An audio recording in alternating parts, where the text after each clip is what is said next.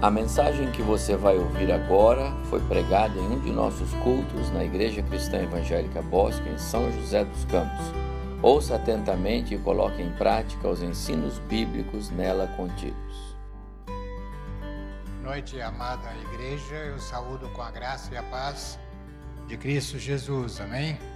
Os irmãos já repetiram aqui, né, uma frase que o Evaldo gosta de usar: toda honra, toda glória, todo louvor somente a Deus. Quando o pastor Evaldo me contactou uh, e disse que ele estaria fazendo uma escala de pregadores para esse período das suas férias e me colocou no segundo domingo, uh, eu fiquei pensando, uh, eu gostaria de falar no primeiro, mas ele me colocou no segundo. Nós já estamos na segunda semana de um período chamado mês de janeiro. Né? Mas uh, a mensagem que Deus uh, colocou no meu coração desde o ano passado, uh, eu quero compartilhar com você hoje à noite. Talvez alguma coisa que eu vá dizer aqui vai, vai, vai quebrar alguns paradigmas que nós criamos com o passar do chamado tempo. É, mas eu peço a você, desde agora, perdão, assim como ah, Maurício orou, que realmente não seja eu falando, mas o Espírito Santo falando ao meu coração e ao teu, ah, para que você possa ouvir não a minha voz, mas aquilo que Deus quer, talvez, com certeza, falar para você nesta noite. Ah, é interessante que ah, todo início de ano,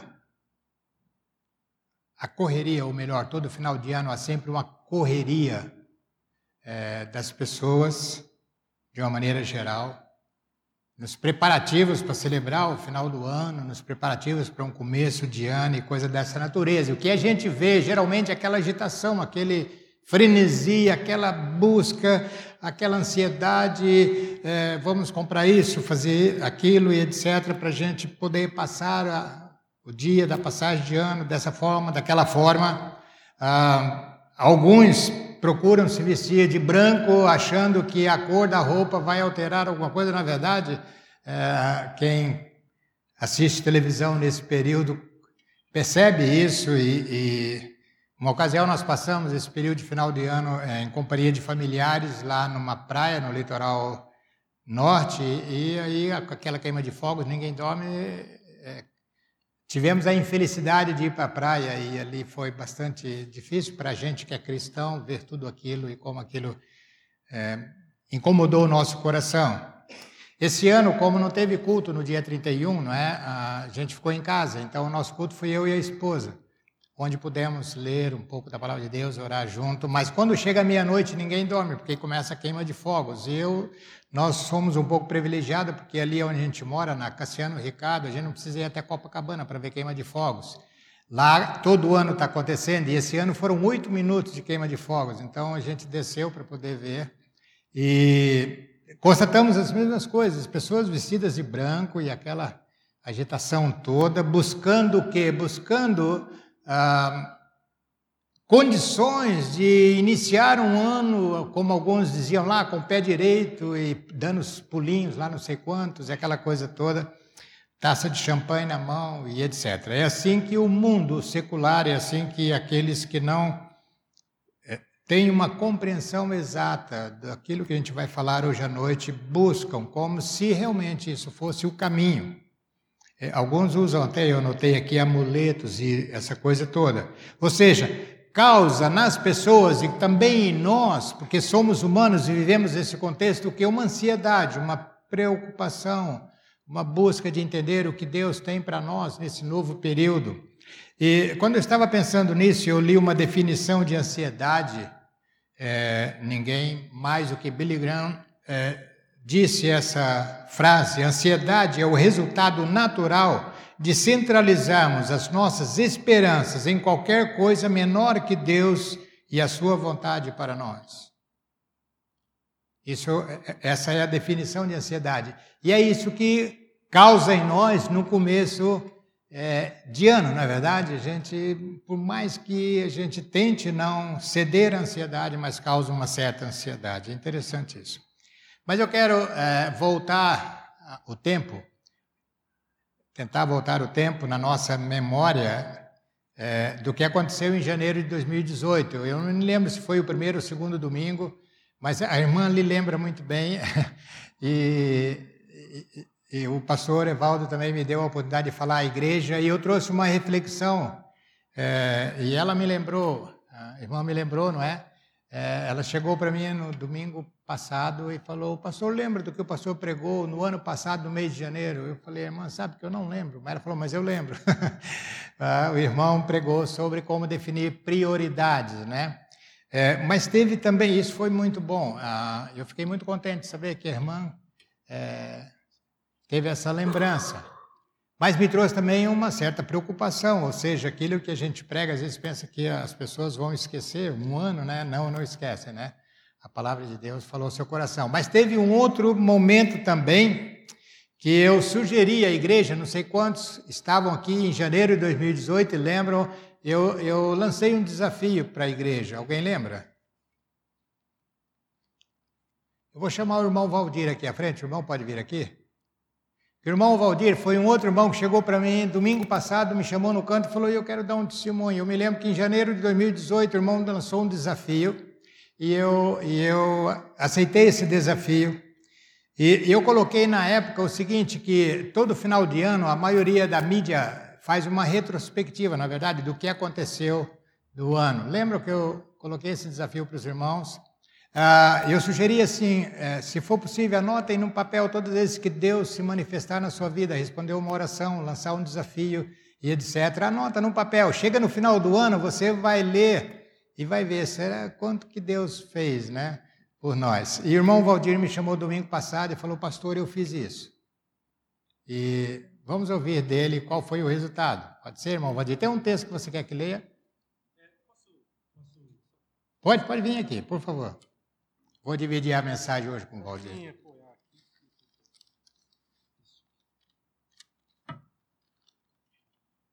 Boa noite. Boa noite, amada igreja. É, então, sobre o pastor já comentou, né, já o início da, da sua seu sermão, né, do ano 2018, né, aliás, é, janeiro de 2018. É, isso é, fruto do, do sermão dele, ficou no meu coração. E, e eu, eu fiquei assim, eu falei com o pastor no ano passado, né, pastor? Eu, senhor, o senhor lembra da, do sermão? Não lembro. Então, mas eu tenho algo que o senhor deixou nesse dia né, e, e foi bom para mim. Então, é um testemunho aqui, é um fruto do sermão do pastor. É, vou ser bem rápido aqui, o pastor me deu apenas dois minutos, né? Então, vamos lá então. Exatamente um ano atrás, no segundo domingo de 2018, é, o pastor falou sobre essa questão, né? das orações é, respondidas. E o pastor pode ler o Salmo 28, 6, 7, que é a base das minhas, da, dessa questão. Você podia ter chamado a esposa para ler, mas vamos lá, 28, 6 e 7, né? Diz assim: Bendito seja o Senhor, pois ouviu as minhas súplicas. O Senhor é a minha força e o meu escudo, nele o meu coração confia e dele recebo ajuda. Meu coração exulta de alegria e com o meu cântico lhe darei graças. Isso, graças a Deus. Então, é, o pastor falou, ele trouxe a sugestão né, que tivéssemos o hábito é, de registrar nossas orações, principalmente as, as, que nós responder, que foram respondidas, né? Que Deus respondeu às nossas orações. E de janeiro até agora dezembro, foi do ano passado. E orações, no caso meu, orações específicas, né? Que é família, desemprego, doenças, são, orações que a gente, às vezes, nós colocamos diante de Deus, derramamos diante de Deus, para que ele para que tenha uma, solução, né? E Deus realmente ele responde essas orações. Então essas foram registradas em um papel. Eh, cada vez que, que era respondida as orações, eu anotava no papel, como o senhor mesmo sugeriu, porque ele mesmo disse na, na época que as mídias de comunicações é, fazem nos finais de, finais de anos uma retrospectiva de fatos importantes que ocorreu durante todo o ano. E são reprisadas, né, tais fatos que nós mesmo nem lembramos, às vezes, que acontece durante o ano. Às vezes, quando passa a reprisa, a gente lembra, nossa, é, eu não lembrava desse fato. E sobre essa é, reflexão, o pastor associou a isso a vida dele, a vida nossa, né, a vida do crente em oração, em registrar esses, essas bênçãos que, que nós recebemos durante a vida, é, durante o ano. E diante dessa é, reflexão, o Espírito Santo, na, na, no, em janeiro, o pastor é, deu essa, essa ideia para a igreja, ele, Deus, o Espírito tocou no meu coração, né? E eu, eu resolvi fazer essa experiência né, com Deus, para ver. A gente responde, é, quando a gente recebe é, uma oração, quando recebe a resposta de oração, a gente exatamente, a gente, a gente agradece a Deus, né, com certeza, tudo, mas quando a gente registra essa oração, a gente, quando chega um determinado tempo, a gente não vai lembrar mais. Quando a gente registra, a gente vai, no final do ano, por exemplo, quando eu fiz essa questão, eu consegui ver todas, é, todas que foram registradas. Né? É, cada registrado, cada dia. Então, cada oração respondida cada dia, cada mês, eu me surpreendia o quanto Deus ouve as nossas orações. Então é isso, é, irmãos. É, a, é, o sermão do pastor é uma bênção. Naquele, naquele momento eu recebi isso para mim e fiz. Né? E baseado tudo nisso, eu tirei três pilares para mim, né? que é a oração, intimidade com Deus e obediência. Né? Tendo oração, a gente tem intimidade com Deus. Tendo intimidade com Deus, a gente tem obediência. Esses três pilares que eu tirei desse momento que eu, tive durante o ano. E aqui está, Trouxe aqui nesse papel, mais fácil para ver, mas eu coloquei um recipiente, né? Que fica difícil para tirar, tirar só no final do ano, né? Então eu trouxe aqui só para vocês ver, para vocês irmãos ver que foram muitas. Obrigado, irmãos, pela, pela, pela ouvir a nossa, nossa testemunha aqui, tá bom? Pode ir. Obrigado, irmão Valdir. Obrigado. Eu estava com vontade até de falar amém, né? Encerrar o, o sermão depois da palavra do irmão Valdir. Muito obrigado. Uh, fica a sugestão, fica a dica, né? Já diz, né? dizem na mídia, fica a dica para esse ano também. Se você quiser é, passar por essa experiência que o irmão Valdir passou, vai anotando já aquilo que você vai sentindo do, do agir de Deus na sua vida. É, talvez em dezembro você vai ficar surpreso como diz o hino que a gente canta, até minha esposa vindo para cá, ela falou, podia cantar esse hino, né? Quantas bênçãos, né? E você vai ficar surpreso. Mas o, o desafio desse ano é outro. Talvez um pouco mais difícil, né? Cada vez a gente vai colocando um desafio para os irmãos. Ah, o que nós esperamos de 2019? O que você está esperando em 2019? Ah, tem um, um site um, na internet, quem gosta de pesquisar e estudar, eu sei que alguns irmãos aqui gostam de pesquisar e alguns até depois do culto vêm é, conversar comigo, compartilhar. Você pode clicar lá, porque o ano começa em 1 de janeiro. É interessante. Eu fui pesquisando e, e, e copiei para mim um estudo que eu considerei o mais sério, de 12 folhas, é, que traça como surgiu o calendário que nós vivemos nele. Depois, irmãos, vão entender por que, que eu estou fazendo menção disso agora no início.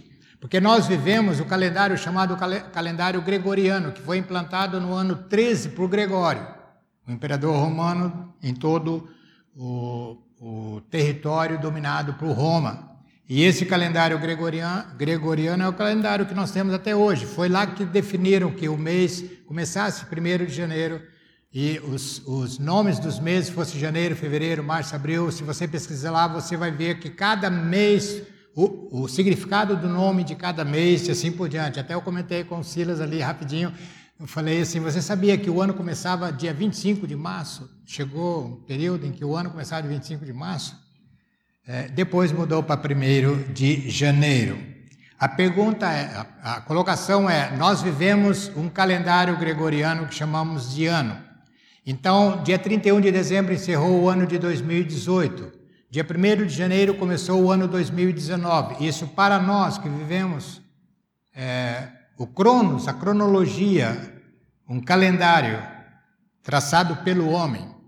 Quando eu estava estudando isso aqui, eu fui para Gênesis e vi que em Gênesis não fala que Deus criou o ano de 365 dias, nem os meses. Deus criou o dia e a noite. E o dia seguinte. E o dia seguinte.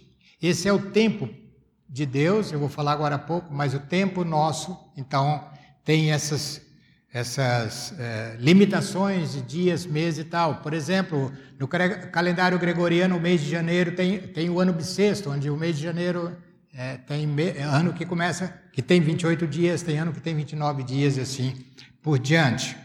Ah, aí eu fui para o Salmo 90. E eu vou pedir a você que abra a sua Bíblia no Salmo 90. O que eu achei interessante quando eu, eu fui estudar o Salmo 90, o Salmo 90 é uma oração de Moisés, Tá? O homem de Deus, você vai ver que no início lá diz assim, na, pelo menos na minha versão, que é NVI, oração de Moisés, homem de Deus. Ah, Moisés escreve o Salmo 90 quando a, a, ele já tinha libertado a nação lá do Egito e estava caminhando pelo deserto. Um fato interessante, o pastor André disse aqui, eu acho que no domingo passado, se não me falha a memória, que Deus preparou José durante 13 anos, ou alguns uh, dizem 17 anos, para colocar José na posição em que ele foi colocado. Com Moisés foi interessante, Deus deixou Moisés 40 anos lá no palácio no Egito, depois mais 40 anos em Mídia, quando ele estava com 80 anos, aí Deus chama Moisés. Eu falei, eu ainda tenho uma esperança, estou com 60 e pouco. Não cheguei em 70, ah, de Deus de repente me chamar para alguma missão específica, mas Moisés tinha 80 anos. E aí alguns teólogos é, é, questionam, não no sentido de dúvida, mas coloca em, em, análise o seguinte: como ele pode dizer nesse salmo que a vida de um homem vai até 70, 80, o que passa disso? Se ele estava escrevendo, alguns historiadores com mais de 80 anos. Então ele estava a caminho, são só detalhes, a caminho de Canaã, ah, quando ele escreve o Salmo 90. É bom que você tenha em mente isso quando você lê o Salmo 90. Aonde ele estava e qual a condição em que ele estava quando ele escreve esse salmo. Então eu vou ler aí, você acompanha comigo. O Salmo 90 ele é dividido em três, ah, em três eh, tempos, vamos dizer assim, de, de escrita de Moisés. Ah, do, do versículo, Salmo 90, do versículo 1 ao versículo 3, ele trata, está tratando da soberania de Deus. Quando ele diz aí: Senhor, tu és o nosso refúgio, sempre, de geração em geração. Antes de nascerem os montes e de criares a terra e o mundo, de eternidade a eternidade, tu és Deus. Fazes os homens voltarem ao pó, dizendo: Retornem ao pó, seres humanos. Então, se você está anotando ou gosta de anotar, a divisão do Salmo 90 é essa, o esboço dele. É, do versículo 1 ao versículo 3, Moisés estava falando da soberania de Deus, ou seja, de um Deus que não está no Cronos. Estão entendendo? Não está na cronologia, não está no calendário gregoriano, mas de eternidade a eternidade, ou seja, de um Deus que é eterno. O refúgio, o agir de Deus na nossa vida não se baseia no ano 2018, 2019. Deus está no Kairos. Nós estamos no Cronos. Segunda divisão é a questão do tempo. O tempo de Deus e o tempo do homem. Aí vai do versículo 4 até o 10. De fato, mil anos para ti são como o dia de ontem que passou, como as horas da noite. Como uma correnteza, tu arrastas os homens. São breves como o sono, são como a relva que brota ao amanhecer. Germina e brota pela manhã, mas à tarde murcha e seca. Somos consumidos pela tua ira e aterrorizados pelo teu furor. Conheces as nossas iniquidades, não escapam os nossos pecados secretos à luz da tua presença. Todos os nossos dias passam debaixo do teu furor, vão-se como murmúrio. Os anos de nossa vida chegam a setenta ou oitenta para os que têm mais vigor. Entretanto, são anos difíceis e cheios de sofrimento, pois a vida passa depressa e nós voamos. Ah, Pedro, na segunda carta, no capítulo 3, versículo 8, ele cita essa oração de Moisés, esse trecho da oração de Moisés, é aquele texto que fala que para Deus mil anos são como um dia e um dia como mil anos. A terceira divisão do Salmo 90 vai do versículo 11 até o final, que diz assim: Quem conhece o poder da tua ira, pois o teu furor é tão grande como o temor que te é devido. E aí um detalhe, porque o versículo 12 é a base, é o pano de fundo dessa meditação que eu estou propondo à igreja nessa noite. Ensina-nos a contar os nossos dias, para que o nosso coração alcance sabedoria. Volta-te, Senhor. Até quando será assim? Tem compaixão dos teus servos. Lembram que eles estavam a caminho de Canaã, no deserto. Satisfaz-nos pela manhã com o teu amor leal e todos os nossos dias cantaremos felizes. Dá-nos alegria pelo tempo que nos afligiste, pelos anos em que tanto sofremos. Sejam manifestos os teus feitos aos teus servos e aos filhos deles o teu esplendor. Esteja sobre nós a bondade do nosso Deus soberano, consolida para nós a obra de nossas mãos, consolida a obra de nossas mãos. Aí ele encerra esse trecho da sua oração.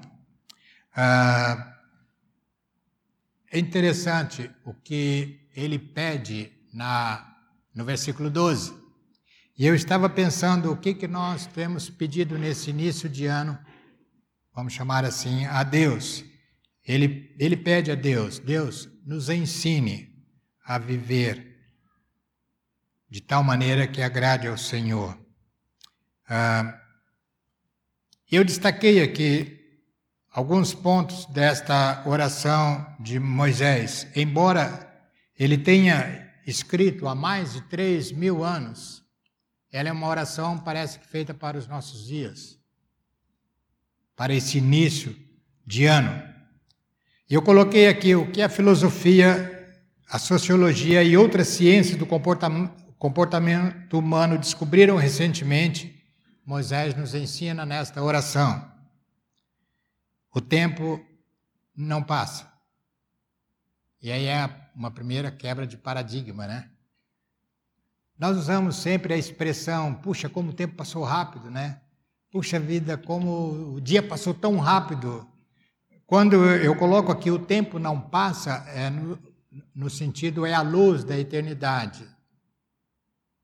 O tempo não passa no seguinte aspecto: ele segue o curso natural sobre a direção de Deus, o Kairos, ou a plenitude. Lembram quando o texto da Bíblia fala sobre o nascimento de Jesus? Ele nasceu no Kairos de Deus, na plenitude dos tempos, ah, um contexto de eternidade.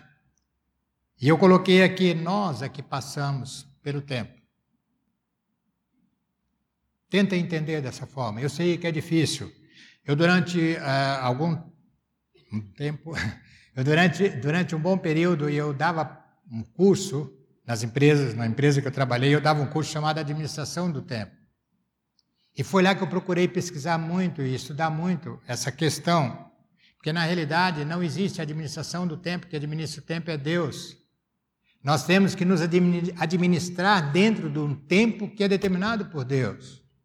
Os irmãos estão conseguindo entender? Eu sei que talvez seja um pouco difícil Quando eu falo o tempo não passa, né? Como não passa se o relógio está passando, né? Na realidade é o tempo no, no sentido de que a existência é, envelhece, a nossa existência envelhece, o tempo não, ele é estático, é a eternidade de Deus. Nós estamos passando nessa eternidade.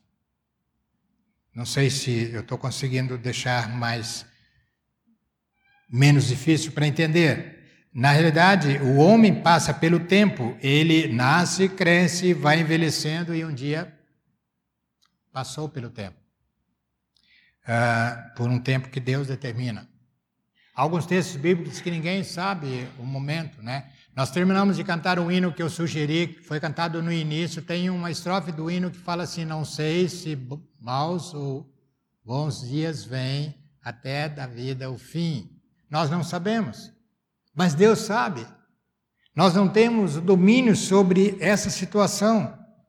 Mas nós estamos passando pelo tempo. E eu sei disso, porque de vez em quando eu vou lá nos meus arquivos e vejo as fotos quando eu era bem mais novo. Eu falo, poxa, como o tempo judiou de mim, né? Como o tempo judia da gente. Como a gente vai passando pelo tempo. Não é o tempo que passa por nós. Eu acho que aí eu fui mais claro. Nós é que vamos passando pelo tempo. Isso está aí no versículo 10 e 11. Os anos de nossa vida chegam a 70, 80 e, assim por diante. O tempo de Deus, então, é o kairos, é a plenitude. Quando chega o momento de Deus, as coisas vão acontecendo. Segundo ponto que eu destaquei aí do Salmo, se você ficou com dúvida, alguma coisa, anota depois do culto ou um outro domingo, a gente pode conversar mais. Daqui do púlpito talvez fica mais difícil entrar em detalhes, mas eu creio que ficou mais ou menos entendido que nós passamos pelo tempo, vamos envelhecendo e vai chegar um dia que o tempo vai acabar para gente, esse tempo aqui, esse cronos, essa, essa, esse calendário da nossa vida. O segundo ponto, esse salmo nos chama atenção para o fato de que não temos o controle do tempo, porém não podemos viver de qualquer maneira esse tempo que Deus nos dá. Por isso que Moisés Pede a Deus em oração, Senhor, ensina-nos a contar os dias. Eu vou arriscar aqui, eu acho que eu já falei essa poesia daqui da frente. Ah, se eu já falei, mas eu sei que tem muitos irmãos novos aqui na igreja, talvez não ouviu, mas tem uma oração, é, uma poesia, é, a saudosa irmã Dalgisa, né, que recitava sempre é, ela diz mais ou menos assim: Deus pede estrita conta do meu tempo, é difícil desse tempo já dar conta, mas como dar em tempo tanta conta e eu que gastei sem conta tanto tempo?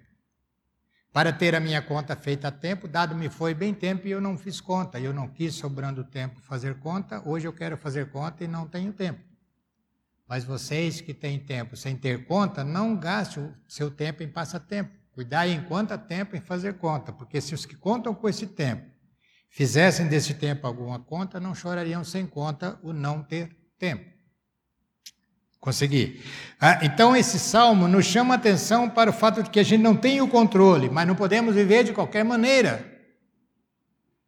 Ah, o texto de Eclesiastes, lá Salomão diz que fala para o jovem, eu vou chegar nele daqui a pouco, que o jovem aproveite a vida viva é, conforme o coração manda, mas chegará um dia em que Deus pedirá conta do tempo.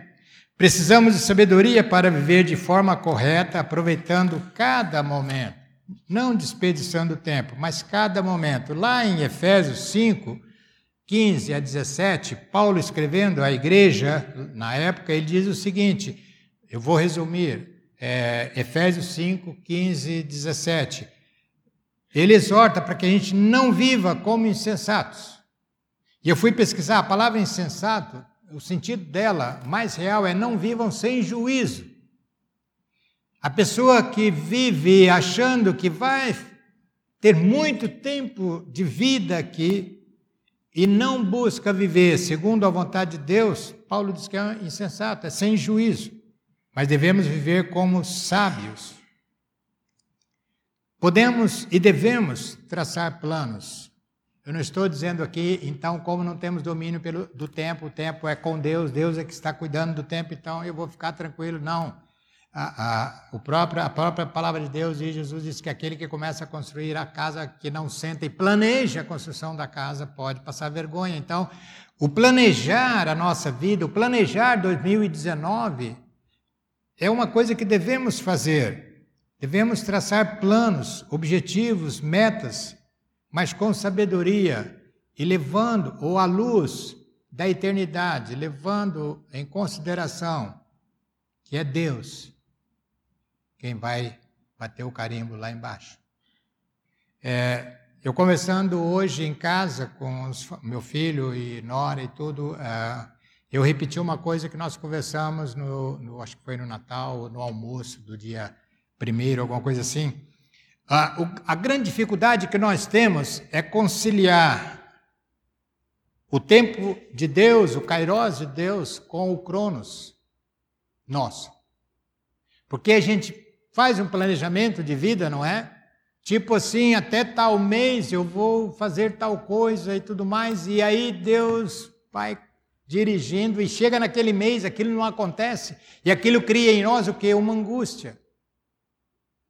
Uma tristeza, uma preocupação, mas a coisa não está acontecendo. Sabe por quê? Porque eu, a, a, a, o desafio é a gente conseguir conciliar a vontade de Deus, o tempo de Deus, com nossa vontade, o nosso desejo, nossos planos, nossas metas. Isso é um, eu confesso que é um grande desafio que eu atravesso. Todos nós que trabalhamos em empresa, e eu ainda trabalho, chega no começo do ano, as empresas traçaram metas e objetivos para o final do ano. E vai chegando o final do ano, os gestores vão ficando angustiados porque as coisas não vão acontecendo. Às vezes nós, como cristãos, também, né? Vai chegando o final do ano, as coisas não estão acontecendo e a gente fica desesperado. Se não tomar cuidado, chega a vacilar na fé, pensando que Deus não está fazendo nada, né? Deus não está agindo na minha vida porque eu fiz tantos planos e nada está acontecendo. Ah, pegando o gancho do irmão Valdir, Deus não está respondendo minhas orações. É, e a gente vai ver que essa, essa cronologia humana nossa não, às vezes não está é, de acordo com o Kairos de Deus, não está batendo. Lá em Provérbios 16, 1, em Provérbios 19, 21, fala que nós fazemos planos, mas quem dá a palavra final é Deus. Muitos planos podemos fazer, mas Deus dá a palavra final.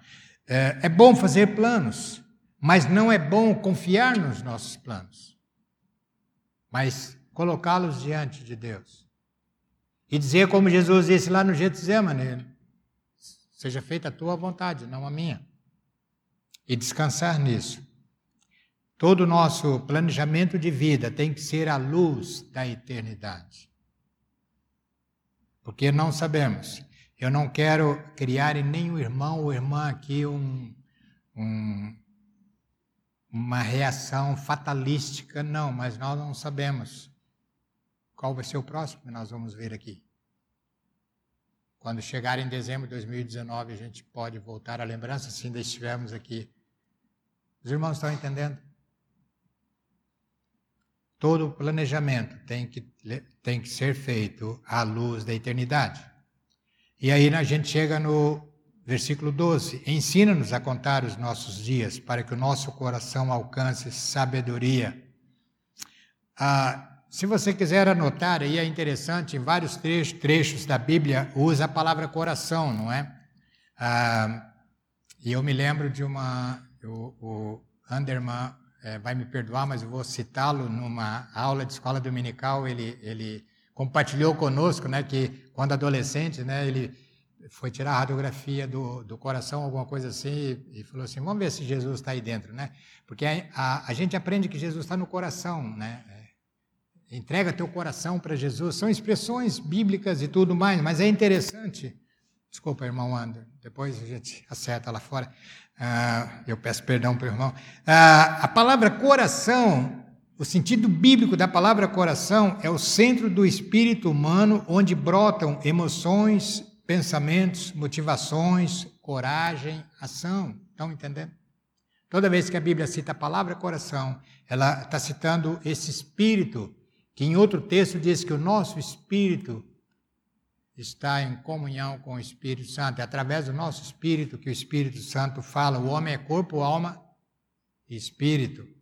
Então, sempre que você lê a palavra coração, é, entenda que o coração é esse centro onde brotam nossas emoções, reações e assim por diante, motivações, planos e, e por aí vai. Por isso que Moisés fala: ensina-nos a contar os nossos dias para que a gente tenha um espírito sábio, alcance sabedoria, ou tome decisões sábias, tenha emoções sábias, ah, ah, nossas motivações sejam corretas e por, por aí vai.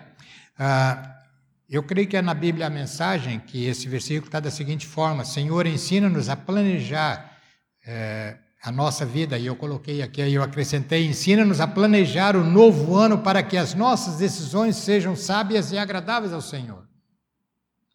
Então eu sugiro a você, quando você lê o Salmo 90, o versículo 12, leia dessa forma: Senhor, ensina-nos a planejar o nosso novo ano, esse período que o Senhor vai nos dar é, de, de tal maneira que as nossas decisões sejam sábias e agradáveis ao Senhor.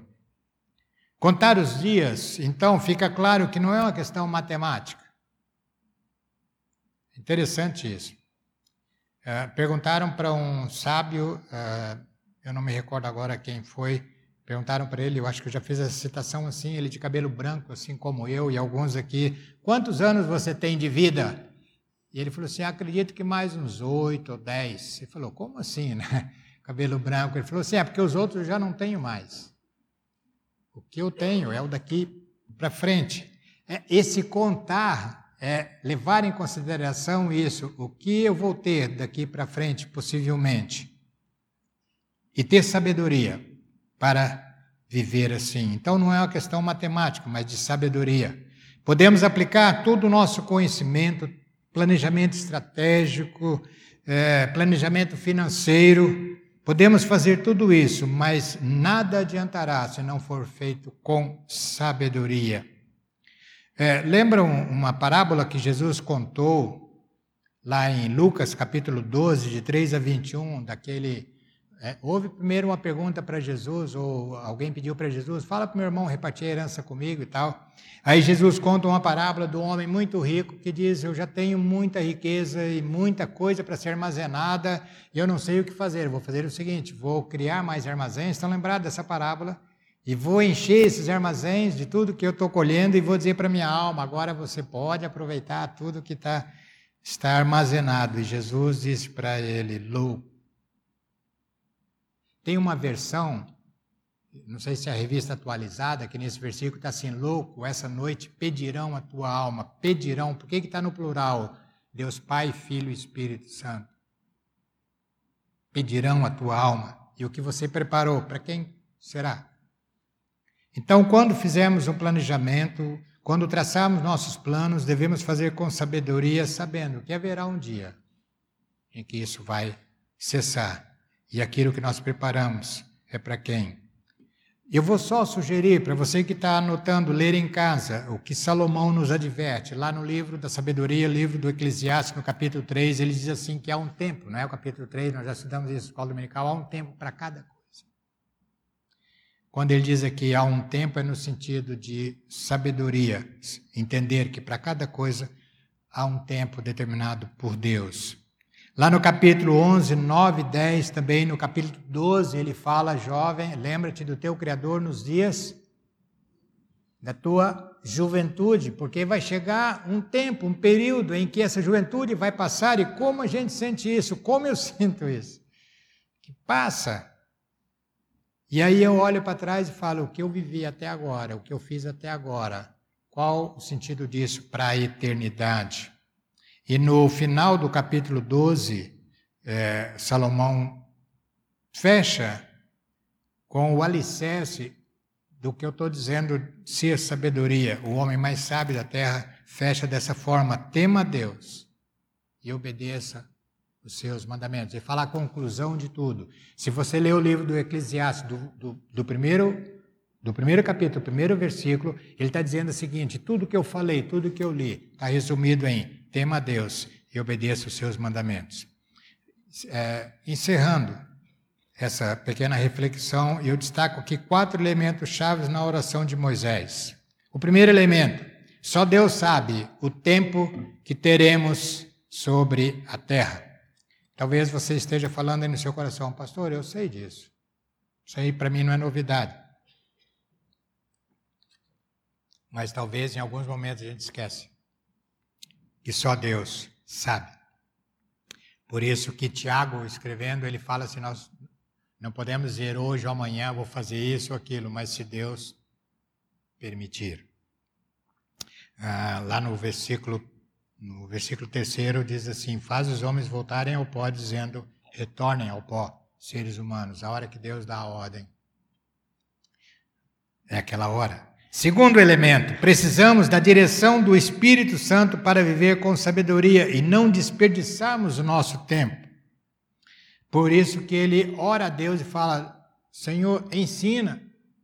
É, Moisés não foi buscar nos sábios da época, nos, nos é, astrônomos da época, coisa de, semelhante. Ele vai aonde? Ele vai na fonte do tempo, na fonte da vida. Ele vai a Deus e diz: Senhor, me ensina a viver esse período com sabedoria. O homem que quer aprender a sabedoria de Deus avalia tudo à luz da eternidade. Terceiro elemento, Deus nos revela o caminho. Ele revelou sua infalível palavra para ser lâmpada para o nosso pé e luz para o caminho. Você quer viver o ano de 2019 de maneira a agradar a Deus? Coloca isso em prática. A tua palavra é lâmpada que ilumina os passos que eu ainda vou dar nesse ano de 2019. Escuros e luz que clareia meus caminhos. Eu estava assistindo uma reportagem recentemente é, é, que há um grupo aí de, de, pesquisadores fazendo uma pesquisa com uma célula, célula, né, irmã Regiane? Acho que é célula, né? Não sei quem é, pôde para prolongar a vida. E estão chegando à conclusão que estão sendo felizes na, na nessa pesquisa. E aí o repórter é, perguntou para um, um senhor até de idade, falou assim, é, por que, que você acha que uh, eles estão pesquisando, fazendo pesquisa para tentar descobrir uma bactéria que injetando no corpo humano vai prolongar a vida? Na, na, simplicidade, o velhinho respondeu: é porque o homem tem medo da morte, que a morte é desconhecida.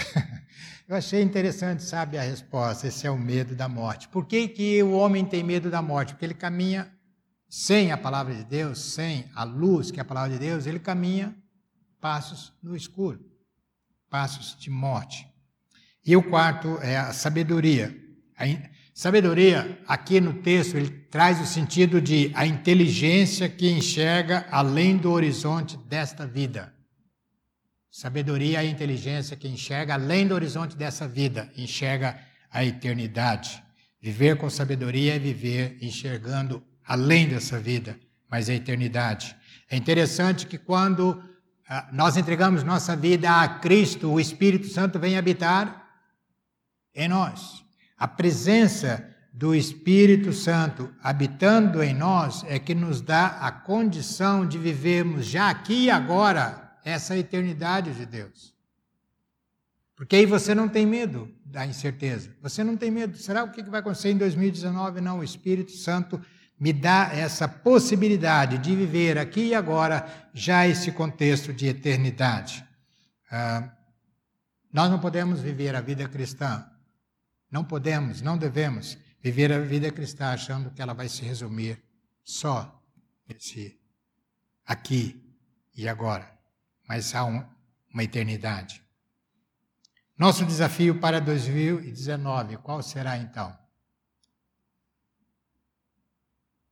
Ensina-nos a contar os nossos dias, de tal maneira que a nossa decisão seja sábia. O que nós temos colocado diante de Deus em oração para o novo ano? Oramos pedindo sempre do mesmo ou mais do mesmo? Estamos orando pedindo mais do mesmo? Estamos mais preocupados com as coisas que vão acontecer em nossa volta e menos com o que Deus pode fazer dentro de nós nesse novo ano? O, o desafio para a minha vida, nesse novo período chamado de ano que eu vou viver, é buscar mais de Deus para que Ele se manifeste de tal maneira que haja mudança dentro de mim, em volta não vai me afetar tanto quanto aquilo que há dentro de mim. A, nossa, a minha maturidade espiritual, a nossa maturidade espiritual, a nossa comunhão diária com Deus, o nosso conhecimento da vontade de Deus revelada na Bíblia. E eu encerro citando um texto do profeta, profeta Jeremias, no capítulo 33, versículo 3. Jeremias diz assim: clame a mim. Deus falando, né? Jeremias escreve: clame a mim, e eu responderei, e lhe direi coisas grandes e insondáveis que você ainda não conhece. Meus irmãos e minhas irmãs, nesse início de ano, essa é a mensagem de Deus para nós. Há coisas secretas, grandiosas, insondáveis que Deus quer fazer na sua vida e na minha vida, coisa que nós não conhecemos. E que com certeza, se permitirmos, Ele fará nesse novo período de um ano. Que em 2019 nós possamos estar abertos para esse inimaginável de Deus para a nossa vida. Amém? Porque com certeza a nossa vida será diferente quando chegarmos no final de 2019. Se eu estiver aqui ainda e tiver a oportunidade de estar aqui à frente ainda, e vou dar a oportunidade, como eu dei para o irmão Valdir, de alguém vir aqui na frente e dizer realmente Deus trabalhou na minha vida nesse novo ano. Que em 2019 estejamos abertos para o desconhecido que Deus tem preparado para a nossa vida e assim poderemos viver de maneira sábia e submissa à vontade de Deus.